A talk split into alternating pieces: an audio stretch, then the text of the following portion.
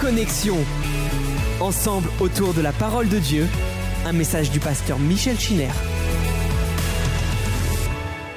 Bonsoir et bienvenue à chacun d'entre vous pour ce rendez-vous autour de la parole de Dieu. Nous poursuivons notre périple avec Abraham, le père des croyants. Dimanche, nous avons découvert euh, déjà quelques-uns des aspects de la personnalité de cet homme que Dieu appelle son ami et tiré probablement quelques-unes des leçons les plus pratiques qui sont pour notre vie de chrétien, comme par exemple ne pas s'embarrasser de gens comme Lot qui nous retardent ou qui euh, ne comprennent rien aux choses de l'esprit, mais de répondre à l'appel de Dieu et de le faire quel que soit notre âge ou les circonstances de notre vie. J'aimerais poursuivre avec vous ce soir et découvrir euh, quelques aspects supplémentaires de cet homme au sujet duquel la Bible nous dit portez les regards sur le rocher à partir duquel vous avez été taillé, portez les regards sur Abraham. Alors tout d'abord, on va utiliser euh, l'archéologie. L'archéologie qui souvent utilise la Bible, eh bien, peut aussi nous rendre service. C'est l'archéologie qui a fait revivre la patrie d'Abraham, les villes euh, d'Ur en Chaldée ou la ville du royaume de Marie en Chaldée, eh bien, sont aujourd'hui euh, des localités absolument repérées dans la géographie de cette région de l'Irak moderne. Bien sûr, elles sont réputées par euh, leur zone désertique, mais il y a 4000 ans, ça n'était pas du tout le cas. Au contraire, elles abritaient une grande civilisation. La ville d'Ur, euh, Uruk moderne, Uruk aujourd'hui, avait une surface euh, d'environ 10 km et probablement, selon les estimations les plus basses, un quart de million de personnes y habitaient. On a découvert, euh, lors de ces fouilles qui ont été menées par des équipes internationales sur des dizaines d'années, des écoles, des bibliothèques et même un supermarché Bien évidemment, certains de nos définitions modernes ne correspondraient pas. Il ne faut pas s'attendre à un supermarché comme euh, dans nos grandes cités. Néanmoins, il y avait une civilisation et il y avait un confort. Des villas somptueuses ont été retrouvées. Beaucoup d'entre elles avaient entre 13 et 14 pièces pour abriter leurs propriétaires. Donc on s'est rendu compte que Abraham a passé sa jeunesse dans un milieu opulent où la culture mathématique et la civilisation étaient particulièrement développées. La ville de Marie a été également une ville d'une rare splendeur. D'ailleurs, on parle du royaume de Marie. Elle était euh, établie au carrefour d'une zone commerciale et les fouilles qui ont été entreprises entre 1933 et 1939 par le professeur Parot ont mis à jour eh bien, euh, des réalités insoupçonnées. C'était l'une des merveilles du monde à l'époque d'Abraham, vers l'an 2000 avant Jésus-Christ. Le palais royal qui a été exhumé était composé de 260 salles et il a fallu des colonnes de camions pour transporter les archives du palais qui comprenaient 23 600 tablettes. Ce sont ces tablettes qui ont fourni tous les renseignements concernant la vie, les mœurs, les coutumes et aussi le culte de ces populations antiques. À Marie, par exemple, il y avait 25 divinités que l'on adorait et Abraham, ainsi que son père Térac, était probablement un des adorateurs de ces idoles. C'est donc par milliers, milliers que nous avons des, témoignages, des tablettes cunéiformes de l'époque du patriarche. Alors qu'autrefois, on affirmait en se moquant de la Bible qu'au temps de Moïse, c'est-à-dire 1500 ans avant Jésus-Christ, l'écriture n'existait pas, qu'elle était inconnue, les archéologues ont prouvé aujourd'hui que plus de 1000 ans avant Moïse, il y avait déjà au pays de Sumer des lettrés et des gens qui étaient particulièrement pointus dans l'étude euh, des textes et des sciences mathématiques. L'enseignement était gratuit, par exemple, c'est ce que l'on a appris. Abraham est allé à l'école dans des locaux semblables à ceux que fréquentent nos enfants. On a retrouvé des dessins représentant des salles de classe avec des cartes géographiques, des syllabaires, des dictionnaires, des devoirs d'élèves, des tables de multiplication, tout ce que je vous dis eh bien, vous pouvez le vérifier dans n'importe quel ouvrage un peu spécialisé concernant l'archéologie du pays de Sumer. Des tables de multiplication, de division, des tables pour l'extraction des racines carrées ou cubiques et des exercices de géométrie appliqués. On a même exhumé des rapports des maîtres et j'imagine euh, que le jeune Abraham a dû se gratter aussi la tête, un peu comme nos enfants, lorsque, eh bien, il reste perplexe devant une formule mathématique à déchiffrer. Ainsi, le monde a dû reconnaître que cette période antique de l'humanité avait atteint un stade de civilisation et de culture bien plus avancé qu'on ne le soupçonnait.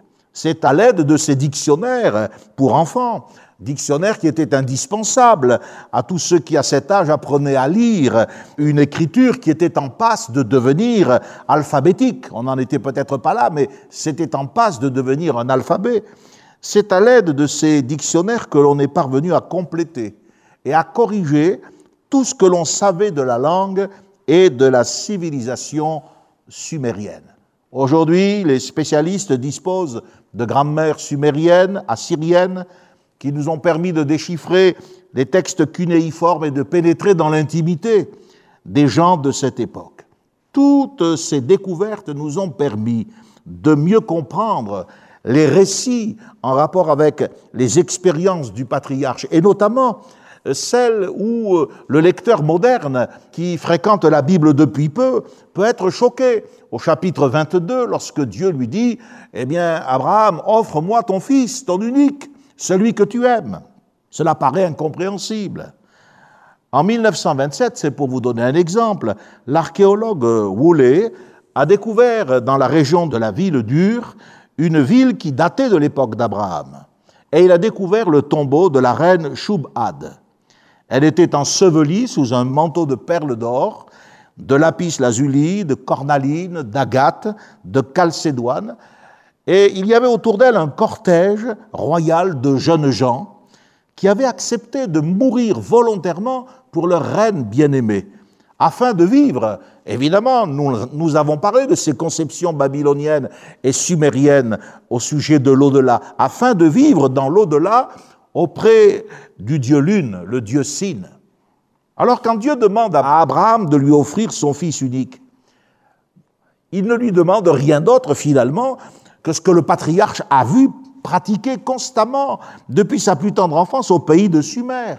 L'exigence relatée par le chapitre 22 du livre de la Genèse équivalait à ceci, Abraham, es-tu prêt à me donner, à moi, le seul vrai Dieu, ce que les habitants de ton pays sacrifient depuis toujours à de fausses divinités C'était là la vraie nature du défi.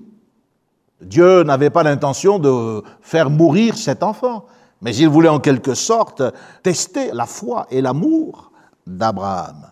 Les juifs pratiquants ont l'habitude d'écrire sur la page de garde de leur livre La terre et tout ce qui la remplit appartient à Dieu, et ce livre est temporairement en ma possession. C'est cette mentalité qui nous permet de comprendre l'état d'esprit d'Abraham lors de la ligature d'Isaac, car en fait, Isaac n'a pas été sacrifié. Il a simplement été euh, attaché sur l'autel. C'est le mot hébreu akeda qui est employé. Cette mentalité qui nous rappelle qu'ici-bas, nous ne sommes propriétaires de rien. Cependant, voyez-vous, euh, si nous ne sommes propriétaires de rien, l'adoration, l'acte de foi et d'obéissance d'Abraham nous enseigne quelque chose de très important c'est que nous ne devons jamais porter atteinte au respect ou à l'intégrité de l'être humain, car Dieu dit, ne porte pas ta main sur l'enfant, ne lui fais rien. Je sais que tu crains Dieu, dira le Seigneur, mais pas de sacrifice, pas de fanatisme, pas d'extrémisme fondamentaliste, comme on dirait aujourd'hui. Vous comprenez pourquoi le même récit se retrouve dans le Coran avec non pas Abraham, mais Ibrahim. C'est dans la sourate 37, et évidemment Isaac a été remplacé par Ismaël. Mais qu'est-ce que la Bible nous dit? Elle nous dit qu'il y a une limite au culte. Or, cette limite est atteinte lorsque la vie d'autrui est en jeu. Vous allez me dire, mais cela euh, ne nous concerne pas, nous chrétiens, si, ça nous concerne. Il y a euh, du fanatisme dans tous les milieux. Peut-être que euh, l'enseignement qui est distribué dans le cadre de nos assemblées de Dieu de France nous permet d'éviter euh, ces écueils, mais beaucoup de gens sont tombés dans la pratique du jeûne et de la prière excessif. Certains ont imposé aux enfants des jeûnes et des prières prolongées. Il y a eu aussi des actes insensés qui ont été commis. Récemment, j'ai entendu parler de trois personnes qui se sont noyées au moment de leur baptême. Pourquoi aller baptiser des gens sous une cataracte ou bien dans un fleuve dont le courant impétueux ne manquera pas d'emporter euh, les néophytes? Et puis, ces tentatives insensées de personnes qui, voulant imiter le Seigneur, s'emploient à marcher sur les eaux. J'ai également aussi euh, entendu parler de négligence, d'abandon des mères de famille qui, pour assister à des conventions extraordinaires avec euh, un gourou évangélique, ont abandonné littéralement leurs enfants. Voyez? Donc, ce fanatisme, eh bien, doit être contrôlé et il doit être éradiqué. L'apôtre Paul nous dit dans l'épître aux Romains au chapitre 12, je vous invite à méditer ce texte, versets 1 et 2, il dit que nous devons offrir nos corps comme un sacrifice vivant, saint et agréable à Dieu, ce qui sera de notre part un culte raisonnable. Voyez. Et nous sommes exhortés dans ce même texte à ne pas nous conformer au siècle présent, mais à être transformés par le renouvellement de notre intelligence. Ainsi, nous ne devons pas, sous prétexte d'offrir à Dieu un culte qui lui serait agréable, mutiler notre corps, le profaner ou bien le détruire. Peut-être que pour des théoristes, euh, la foi excuse tout, mais avec la Genèse, la Bible, avec l'expérience d'Abraham, nous voyons que la foi ne donne pas le droit de contraindre, de tuer, et encore moins de le faire au nom de Dieu. Un jour, Jésus a, été confronté à une dispute avec les Juifs de son temps. Et il leur a dit ceci. Ce texte se trouve dans l'évangile de Jean, au chapitre 8 et au verset 37. Jésus dit, je sais que vous êtes la descendance d'Abraham. Mais il ajoute, vous cherchez à me faire mourir, moi, un homme qui vous ai dit la vérité que j'ai entendue de Dieu. Et Jésus conclut l'entretien en disant, cela, Abraham ne l'a point fait. Donc, euh, nous renvoyons tous ceux qui se réclament euh, du monothéisme abrahamique et du Père des croyants, nous le renvoyons au message équilibré de la parole de Dieu, pas de fanatisme dans le service divin, mais un enthousiasme, oui, mais un enthousiasme sensé, raisonnable, car c'est la volonté de Dieu qu'en pratiquant le bien, eh bien, nous fermions la bouche de tous ceux qui nous calomnient et qui disent du mal de nous. D'ailleurs, du mal, on en dit encore d'Abraham. Si pendant longtemps, eh bien, il était utopique d'imaginer que la civilisation ait pu atteindre un tel degré, un tel niveau de compétence, eh bien, aujourd'hui, on remet en question l'historicité même de ce personnage. Abraham appartient à la mythologie. Il n'a probablement jamais existé. Il représenterait, d'après les nouveaux archéologues, les grandes migrations euh, de ce temps. Mais Dieu est l'expression même de la vérité. Nous le savons. Et nous dépendons non pas de la vie des uns ou des autres, mais de la parole de Dieu. Et Abraham est un personnage historique, réel, et nous pouvons bien sûr nous référer à lui comme un modèle sur le plan de la relation avec Dieu. Avant que Jésus ne fasse de ses disciples ses amis, vous connaissez ce texte merveilleux, Jean chapitre 15, verset 14. Jésus dit, euh, je vous ai appelé ami, je ne vous appelle plus serviteur, parce que le serviteur ne sait pas ce que fait son maître, mais je vous ai appelé ami, parce que je vous ai fait connaître tout ce que j'ai appris de Dieu. Avant que Jésus ne fasse cette déclaration, Abraham a été le seul homme à être appelé ami de Dieu. Cette expression apparaît dans divers passages de l'Ancien Testament que j'ai eu l'occasion de vous citer et du Nouveau Testament également. Alors, euh, on va les découvrir. Ce sont des textes où il est question de l'amour que Dieu porte à cet homme. Dans Ésaïe au chapitre 41 et au verset 8, il est dit, Mais toi, Israël, mon serviteur Jacob que j'ai choisi, semence d'Abraham que j'ai aimé. Le texte hébreu porte le verbe roheb qui signifie aimer, aimer avec un sens très fort. Ce n'est pas simplement l'affection, cette affection dont se réclamait l'apôtre Pierre lorsque Jésus lui dit M'aimes-tu plus que ne m'aime ceci?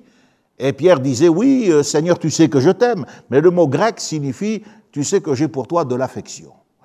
Nous sommes capables que d'un peu d'affection. Mais la Bible emploie un mot qui va au-delà de la simple affection, c'est un véritable amour. Et je vous ai dit, je m'en souviens encore, que la version Shuraki rend les différents emplois de ce verbe dans leur littéralité par des mots aussi euh, presque choquants que les mots amoureux, dans Ésaïe 41, 8, eh bien c'est Abraham, mon amoureux, par exemple. Ou bien dans 2 Chroniques 20, verset 7, il est question d'Abraham qui était l'amant de Dieu. Et Jacques, dans le Nouveau Testament, au chapitre 2, nous dit qu'il était l'ami de Dieu. L'amoureux, l'amant, l'ami. C'est comme si, eh bien, tout euh, ce sentiment, ce lien très fort qui les unissait était décliné devant nos yeux. Le secret de l'amitié d'Abraham, le secret de sa force, le secret de son courage pour entreprendre un tel voyage, s'arracher à toute sa vie passée, résider non pas dans une personnalité extraordinaire, mais dans l'amour qu'il avait pour le Seigneur et que Dieu avait répandu dans son cœur par le Saint-Esprit. Car nous le savons maintenant, nous ne pouvons pas aimer Dieu. L'homme aime tout sauf Dieu. Il aime le plaisir, il aime le péché, mais il n'aime pas Dieu. Mais l'Écriture nous dit dans l'Épître aux Romains, au chapitre 5, que Dieu a répandu son amour dans notre cœur par le Saint-Esprit. Le secret de cette relation, c'était un amour qui se renouvelait. Abraham aimait le Seigneur et le Seigneur aimait Abraham. C'est ce qui fait que cet homme est allé de progrès en progrès dans la connaissance de Dieu. Il n'y est pas parvenu sans éclaboussure, sans échec, on le sait, et on, on en parlera. Mais néanmoins, il a persévéré dans cette connaissance de Dieu. La preuve, c'est que quand on lit son histoire, on découvre les différents emplois du nom de Dieu. Il utilise des noms différents à chaque fois. Ce Dieu qu'il adore, il l'appelle Seigneur, Yahvé. Ou bien il l'appelle Béchem, Yahvé, le nom de l'Éternel. Quelquefois, il l'appelle tout simplement Elohim, Dieu. Ou alors El Shaddai, Dieu tout-puissant. Quelquefois, il l'a appelé Dieu de l'éternité. Genèse 21, 33, Yahvé El Holam. Et dans Genèse 14, 19, il l'appelle le Dieu très haut, El Elion. Quand vous lisez Genèse 15, versets 2 à 8, eh bien, il l'appelle Maître du ciel et de la terre. C'est exactement ce que Jésus dira dans l'évangile de Matthieu. Je lis ce texte. Il dit ceci, Je te loue, Père, Seigneur du ciel et de la terre, de ce que tu as caché ces choses aux sages et aux intelligents, et de ce que tu les as révélées aux enfants. C'est exactement euh, le titre qu'Abraham donne à Dieu. Il lui dit Yahvé Eloé, à Shabaïm, ve maître du ciel et de la terre. Abraham avait une véritable relation avec Dieu. Et quand on a une relation authentique avec Dieu, on connaît Dieu. Et la Bible parle de ceux qui disent je le connais, mais qui pratiquent le péché ou qui n'aiment pas leur frère, c'est-à-dire dont la vie, les actes sont en contradiction avec leur confession de foi. Eh bien, le Seigneur nous demande de mettre de l'ordre dans tout cela. Abraham, c'est un homme qui s'approche de Dieu sans l'intermédiaire d'aucun prêtre. Dieu lui parle au travers de visions, lui apparaît, même euh, sous une apparence physique. Des anges interviennent dans sa vie. La prière, l'adoration, l'offrande font partie intégrante de ses activités.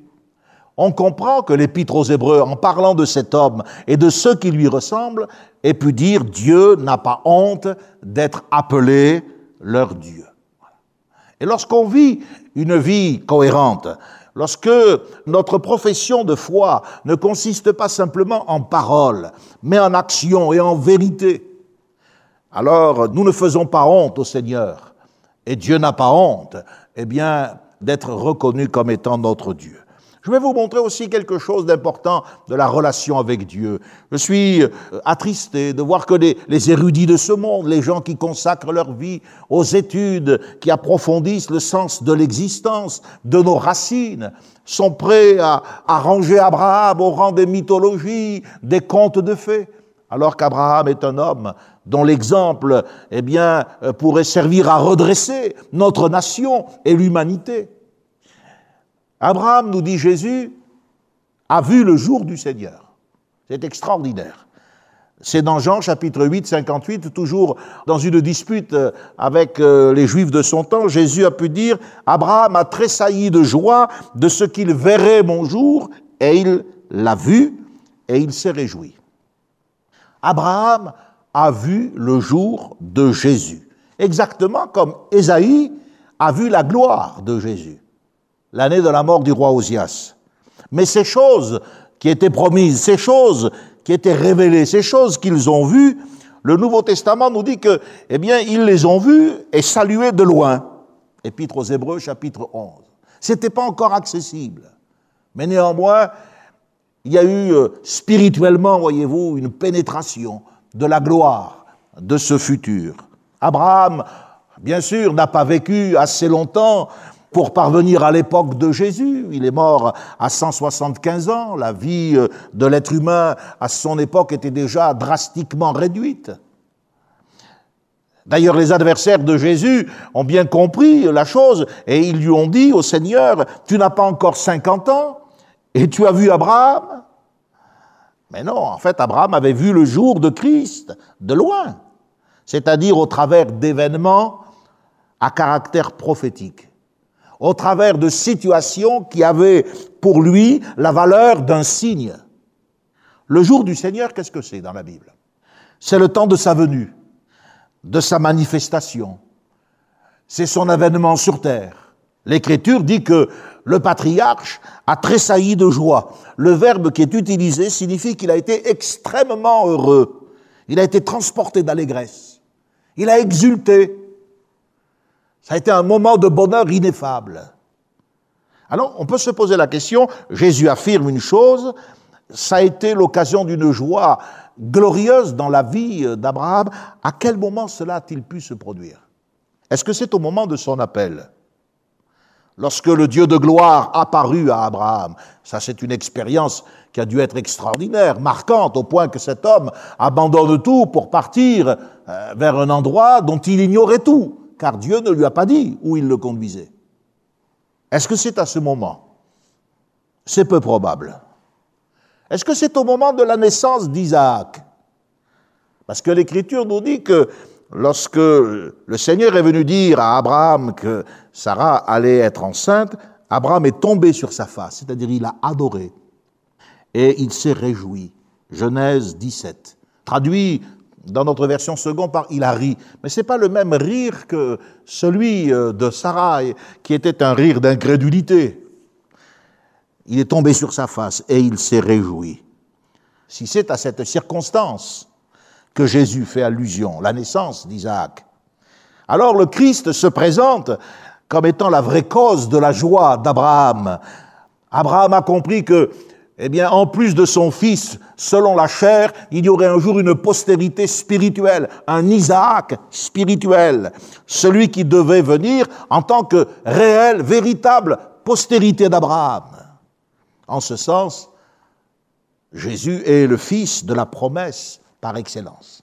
Ça, c'est intéressant parce que on touche le cœur de l'évangile.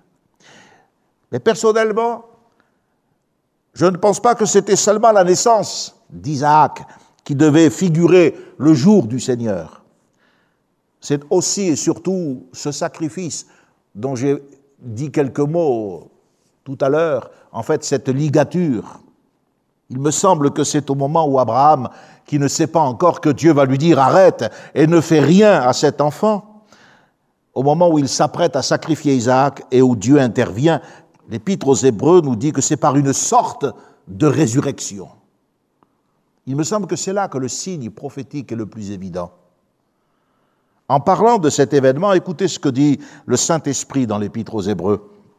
Abraham avait la foi que Dieu pouvait ressusciter son Fils d'entre les morts, aussi il le retrouva par une espèce de résurrection. Hébreu 11, verset 19. Littéralement, ce texte en grec, car le Nouveau Testament, vous le savez, a été écrit en grec. Littéralement, c'est écrit ainsi, sous forme de signe, en figure de résurrection, comme une parabole. Je vous ai cité souvent des, versions qui permettent d'enrichir votre compréhension du texte. En voici deux. La version Tob et la version Semeur disent dans une sorte de préfiguration. La NBS, la nouvelle euh, Bible second, dit ceci, il y a là une parabole. Et la transcription Quen dit, il y a pour nous un sens symbolique. Voyez, la naissance, mais également le sacrifice, l'offrande en vue d'un sacrifice d'Isaac préfigurait celle de Jésus-Christ. Et je crois que c'est ça le jour du Seigneur. Nous avons un détail qui vient confirmer cette intuition. Et ce détail, vous le trouvez dans la Genèse, chapitre 22, verset 14, où en conclusion de cet événement, il est écrit ceci, c'est pourquoi on dit aujourd'hui encore, à la montagne de l'Éternel, il sera vu. Il sera vu. Le verbe pourvoir et le verbe voir ont la même racine en hébreu. À la montagne de l'Éternel, il sera vu. C'est à ce moment qu'Abraham a vu le jour de Christ. C'est à ce moment qu'il a compris la passion et la résurrection de Jésus, en figure, bien évidemment, puisque son fils lui était restitué par une espèce de résurrection, en parabole, en figure, comme un signe. Or, nous, vous et moi, frères et sœurs, les chrétiens d'aujourd'hui, nous avons les évangiles, nous avons les épîtres qui nous montrent non pas en figure, mais en réalité. Ce qu'Abraham voyait de loin en parabole. Est-ce que ces choses nous transportent toujours autant d'allégresse? Est-ce que quand vous pensez dans vos journées que Jésus est venu dans le monde, est-ce que ça vous transporte d'allégresse? Est-ce que dans la louange, dans l'adoration, il y a ce transport, il y a ce, cet extrême bonheur, cette exultation? Nous, nous avons vu le jour du Seigneur. Nous avons vu celui de sa naissance, le jour de son humiliation, de ses souffrances. Nous connaissons le jour de sa résurrection. Nous sommes appelés également, et nous l'attendons, à voir le jour de son retour, le jour de sa gloire. Voyez, frères et sœurs, avec Abraham, je vous invite à vivre votre christianisme, non pas comme une religion qui va devenir fade et qui va finir par écœurer tout le monde, même le Seigneur. N'est-il pas écrit, parce que tu es tiède, je te vomirai de ma bouche Mais vivre notre christianisme dans la contemplation permanente de cette scène glorieuse dont Jésus-Christ est le centre. Il devait venir, mais il est venu, et nous savons qu'il va revenir. Et c'est autour de cette grande vérité de la parole qui était Dieu, qui était auprès de Dieu, qui était elle-même Dieu, et qui a été faite chair, que notre pauvre petite vie s'articule dans ce 21e siècle, comme celle d'Abraham s'est articulée 4000 ans avant la venue de Jésus. Le texte de Genèse 12, verset 1, débute par ces paroles L'Éternel dit à Abraham. Voilà 400 ans. 400 ans que la dernière communication enregistrée avec Noé a été euh, terminée.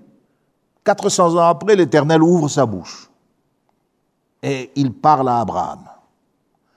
L'Écriture tempère cette réalité en disant que bien qu'il n'ait cessé de rendre témoignage de ce qu'il est en faisant du bien, en dispensant du ciel les pluies, les saisons, etc., etc., mais c'est la première fois que Dieu reparle. Il a parlé directement à Adam, il a parlé aussi à Noé, mais après, eh bien, euh, il y a eu la révolte, la rébellion, et on en arrive maintenant à Abraham. Et Dieu parle à Abraham. Dieu décide de parler. L'histoire, la relation authentique commence quand Dieu parle. Pas avant, mais quand Dieu parle. La parole, on le sait, c'est la source de la foi. Romains 10, 17. La foi vient de ce que l'on entend et ce que l'on entend vient de la parole de Christ. L'apôtre Pierre nous dit que vous avez été régénérés par une semence incorruptible, par la parole du Dieu vivant et vrai. Et cette parole, c'est l'évangile qui vous l'a annoncé. La parole, elle est source de régénération. Dans Jacques, chapitre 1, verset 18, il nous est dit que c'est la parole qui crée un engendrement. Écoutez, il nous a engendrés selon sa volonté par la parole de vérité, afin que nous soyons en quelque sorte les prémices de ces créatures. Un engendrement. Et l'apôtre Pierre, à nouveau, au chapitre 1er et au verset 14, nous dit que cette parole, elle nous engage à un nouveau style de vie qui exige l'obéissance de notre part. Écoutez, comme des enfants obéissants, ne vous conformez pas aux convoitises que vous aviez autrefois, quand vous étiez dans l'ignorance, mais puisque celui qui vous a appelé, comme Abraham, est saint, vous aussi soyez saints dans toute votre conduite. Selon qu'il est écrit, vous serez saints, car je suis saint. Vivre de cette manière, c'est ce qui nous rend agréable à Dieu. Ce qui nous rend agréable à Dieu, c'est quelque chose qui nous rapproche finalement de l'expérience d'Abraham. En tant que peuple chrétien, nous n'existons que pour répondre à l'appel de Dieu, pour être au service des autres. Et c'est parce qu'Abraham a compris cela qu'il est sorti de la vaine manière de vivre que son père Térac lui avait enseigné, c'est-à-dire le culte des idoles, pour se mettre au service de Dieu et devenir une source de bénédiction pour les autres. L'appel de Dieu consiste d'abord en un ordre, mais également en une promesse. L'Éternel dit à Abraham, va-t'en de ton pays, de ta patrie, de ta maison, dans le pays que je te montrerai.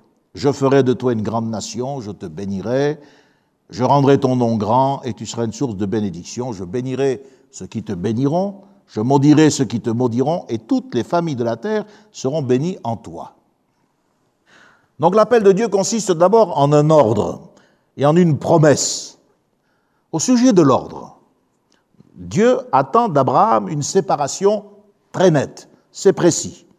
Il y a trois degrés qui sont évoqués dans cette séparation. D'abord, son pays, c'est-à-dire sa terre natale, sa patrie, c'est-à-dire son lieu de naissance, et la maison de son père, c'est-à-dire euh, le cocon familial.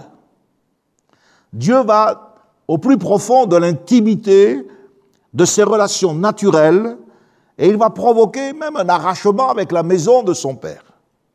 Finalement, c'est toute l'histoire de ses racines, qu'elles soient psychologiques, émotionnelles, que Dieu va évoquer en lui demandant de partir. On sait très bien que le lieu dans lequel nous vivrons, le contexte social et le comportement de tous ceux qui nous entourent nous influencent, influencent notre manière de penser et notre manière d'être. Aujourd'hui, c'est ce que l'on appelle l'influence du milieu, le conformisme social. Eh bien, Dieu dit qu'Abraham doit devenir indépendant de son milieu. La règle, c'est de le quitter. Il ne s'agit pas d'espacer ses rapports avec le monde, mais de s'en éloigner définitivement. En fait, l'expérience de séparation d'Abraham correspond entièrement à la nouvelle vie que nous avons reçue en Jésus lorsque la Bible nous dit que Dieu, eh bien, euh, Jésus s'est donné afin de nous arracher littéralement au présent siècle mauvais. Quand vous regardez le triste exemple de Lot, son neveu, on voit à quel point l'environnement peut modeler une conscience. Lot était un croyant, mais regardez les rapports humains et les rapports spirituels de Lot. Regardez ses mœurs. Ses habitudes domestiques ont été marquées par l'esprit de Sodome et de Gomorre. Dieu ne veut pas de cela pour Abraham. Alors bien sûr, on sait, nous l'avons vu, Lot ne faisait que voyager. Lot ne répondait pas à un appel. Mais Abraham, lui, répondait à un appel. Et nous ne sommes pas devenus chrétiens parce que nous nous sommes mis à voyager avec des évangéliques. Nous sommes nés de nouveau. Nous avons répondu à un appel. Le Seigneur nous a appelés à la repentance. Qu'est-ce que Dieu promet à Abraham? S'il lui donne un ordre, il lui promet aussi quelque chose. Il lui dit, je te ferai devenir une grande nation. En disant je te ferai devenir, un peu comme Jésus dira plus tard à ses apôtres, je vous ferai pécheur d'hommes, Dieu montre qu'il est prêt à s'impliquer, voyez, littéralement, à s'impliquer dans la vie d'un homme, dans l'histoire d'un peuple plus tard, dans la mesure de leur obéissance. Et c'est tout ce que la Bible nous montre. Quand euh, Abraham a obéi, il a été béni. Quand il a pris les devants et décidé, ben, il a fait des, des erreurs monumentales. Et Israël, c'est la même chose. Pour soutenir un homme face à un tel appel, eh bien, la Bible dit que Dieu qui nous a appelés nous assure les plus grandes et les plus précieuses promesses. C'est écrit dans la deuxième épître de Pierre, au chapitre premier. Ça nous concerne. Dieu qui nous a appelés nous assure les plus grandes et les plus précieuses promesses. Voyez, Dieu nous a laissé ces promesses pour que justement cet appel ne nous effraie point, pour que cet inconnu, parce qu'on part de la certitude vers l'incertitude, va dans le pays que je te montrerai sans plus aucun détail. Mais justement, Dieu nous a laissé de précieuses promesses. Non seulement il nous les a laissées, mais il nous les assure, c'est-à-dire qu'il garantit. Il garantit ces promesses. Voyez, frères et sœurs, chers amis qui m'écoutez, seule l'obéissance peut se prévaloir des promesses divines. Il y a souvent des gens qui désobéissent. Euh, c'est flagrant. La Bible dit que les péchés de certains hommes se voient sans qu'on ait besoin de les examiner bien longtemps. Pour d'autres, ben, il faut un peu plus de temps, mais il y a des gens qui souvent eh bien, désobéissent, mais ils continuent à se réclamer des promesses de Dieu. Et ces gens vivent dans l'illusion spirituelle. Dieu garantit ses promesses, oui, à ceux qui gardent sa parole. Si nous avons désobéi, le seul chemin, c'est eh bien, de se repentir. Mais si nous avons choisi un style de vie conforme à la volonté de Dieu, obéissant, alors nous pouvons être assurés que Dieu veillera à ce que jamais rien ne manque à l'accomplissement de toutes ses promesses. Tout ce que nous aurons à quitter pour obéir à notre appel, à notre vocation de chrétien, la bénédiction qui est promise va nous le remplacer. Alors il est important que, en tant que chrétien, je m'interroge, en portant les regards sur Abraham, ce rocher duquel j'ai été taillé, dans quelle mesure mon histoire personnelle de croyant ressemble à celle du patriarche? Quel est mon degré de séparation? De quoi ou de qui me suis-je réellement séparé? Et jusqu'où mon engagement avec Jésus m'a-t-il mené? Il faut se poser ces questions. En tant que pasteur, j'ai personnellement une ambition pour la plupart d'entre vous. C'est vous voir devenir des adultes en Christ, progresser jusqu'à glorifier le Seigneur. Mais il faut reconnaître que dans bien des cas, souvent nous sommes déçus. Voyez, d'une certaine manière, notre avenir dans le ciel est déjà inscrit dans notre séparation sur la terre. Il y a des gens qui disent je vais au ciel, mais ils vivent d'une manière qui n'est pas conforme à la vocation céleste. La preuve, c'est que Paul le dit constamment. Il rabat constamment ses vérités dans les épîtres. Notre avenir céleste est inscrit dans notre séparation terrestre. Nous préparons le ciel par notre vie ici-bas. En fait, quand Dieu demande à Abraham de quitter son pays, sa patrie, la maison de son père, il exige une perte totale de son ancienne identité. Un anéantissement sur le plan social, culturel, familial. Abraham sait très bien qu'en quittant la ville dure en Chaldée, il perd ses fonctions, il perd son statut, il perd sa réputation, ce qui selon la mentalité de l'époque, revient à dire qu'il perdait, il perdait son nom. Il n'est plus rien. Mais la Bible dit que si nous sommes morts en Christ, alors nous sommes ressuscités par l'Esprit de Christ. Il y a des gens qui ne sont jamais morts au péché. Ils se sont convertis, ça correspond à quoi ils ont pris un baptême. Alors ils courent à droite, à gauche, derrière euh, un spectacle, parce que maintenant les cultes sont devenus souvent des spectacles. Mais le spectacle, c'est celui de la parole de Dieu. C'est celui de Jésus qui vient dans notre vie, qui transforme notre vie. Comme je vous l'ai dit la dernière fois, celui qui est appelé à devenir le premier de tous les juifs de la terre était encore un païen. Et pour le transformer, il lui faut quelque chose de radical. Alors Dieu lui dit, va, va-t'en. En hébreu, c'est une expression idiomatique qui est, très riche, l'echleka, ce qui signifie va vers toi-même, va vers toi-même. Cette expression nous fait comprendre que ce sera autre chose qu'un simple déplacement physique. Ce n'est pas un changement de lieu de culte.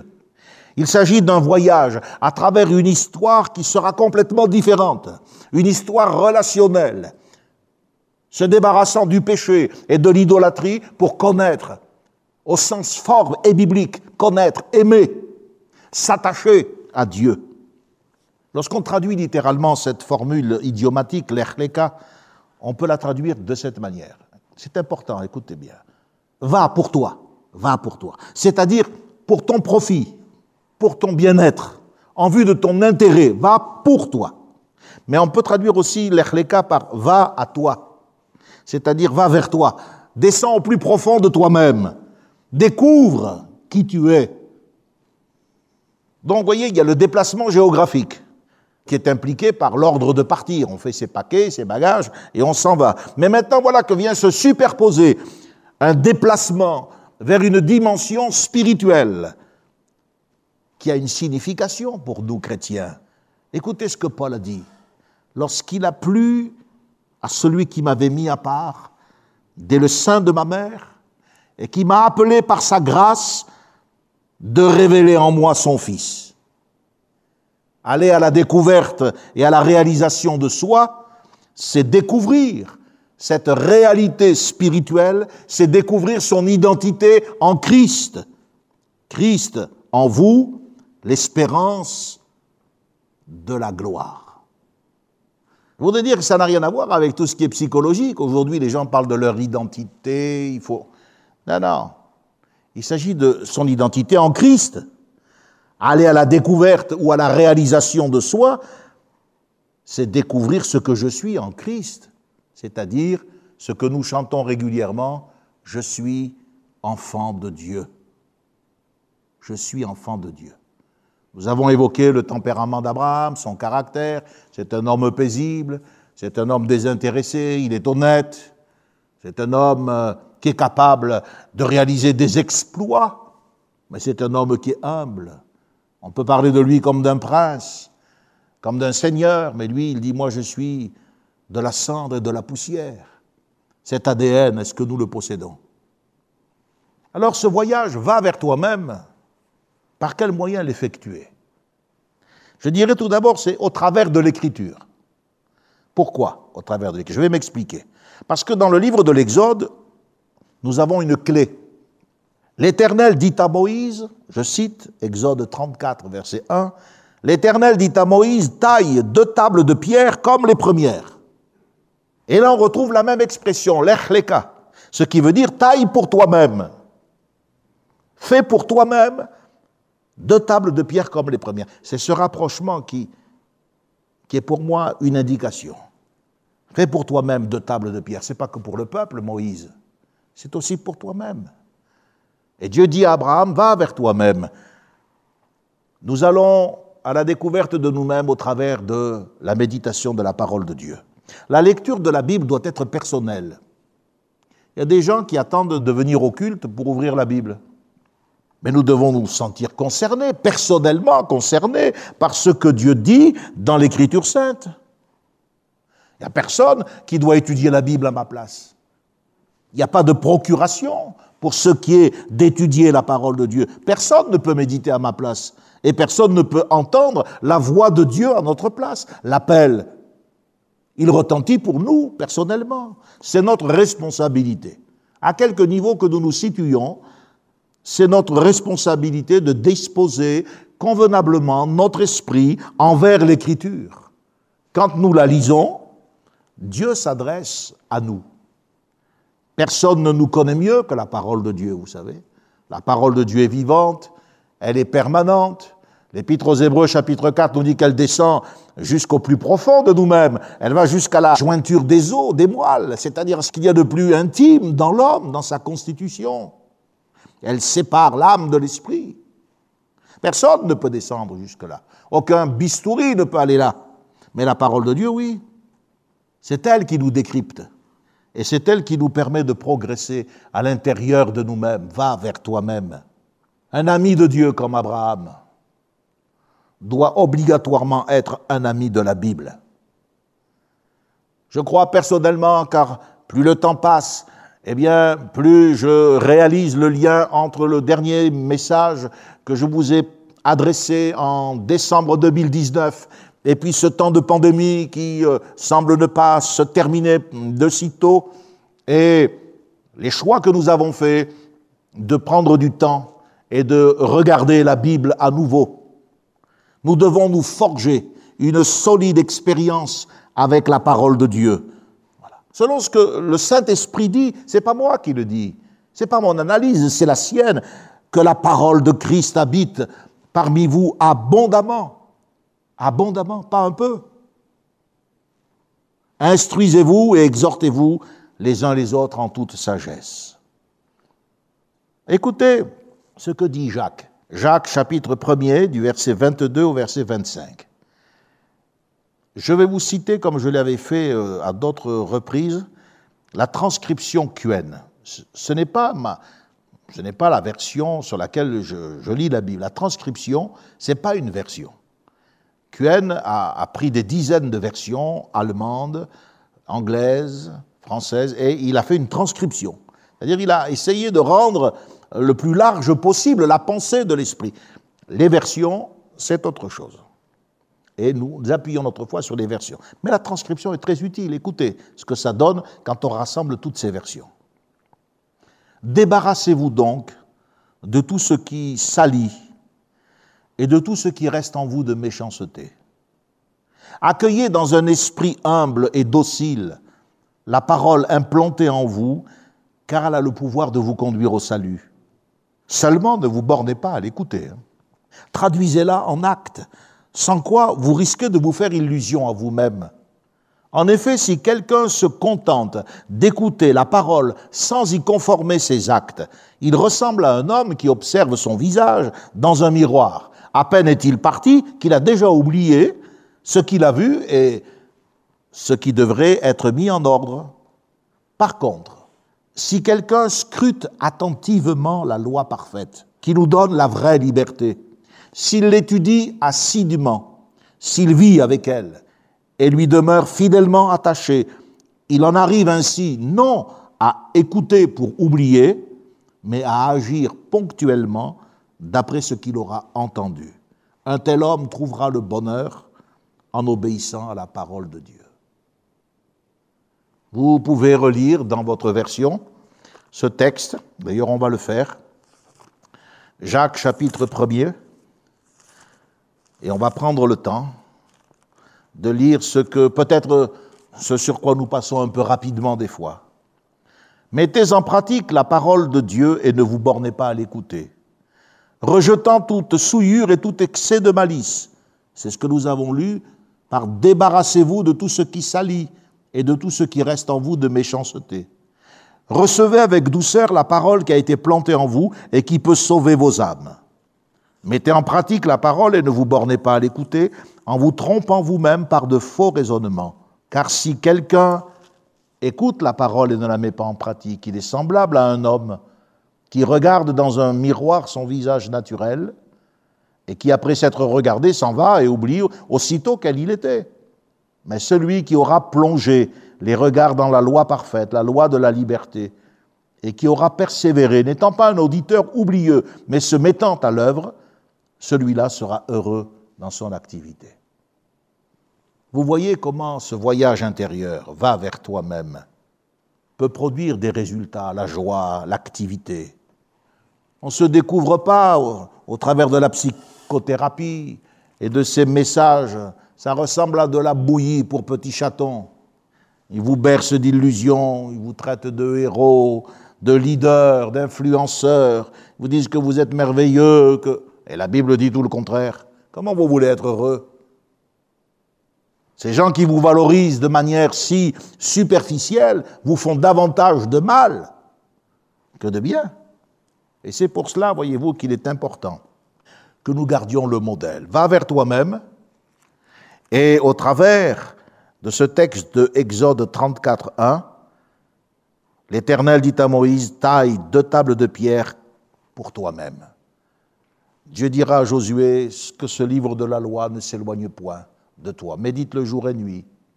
Donc c'est bien aujourd'hui, avec Internet, vous pouvez avoir accès à des tas de choses, mais j'ai écouté une vidéo euh, aujourd'hui, là, euh, ça faisait trois jours que je l'avais, je ne voulais pas. J'ai demandé à toute mon équipe de la regarder. Mais il y a de bonnes choses, mais il y a aussi des choses choquantes, des choses qui peuvent être euh, des occasions de chute.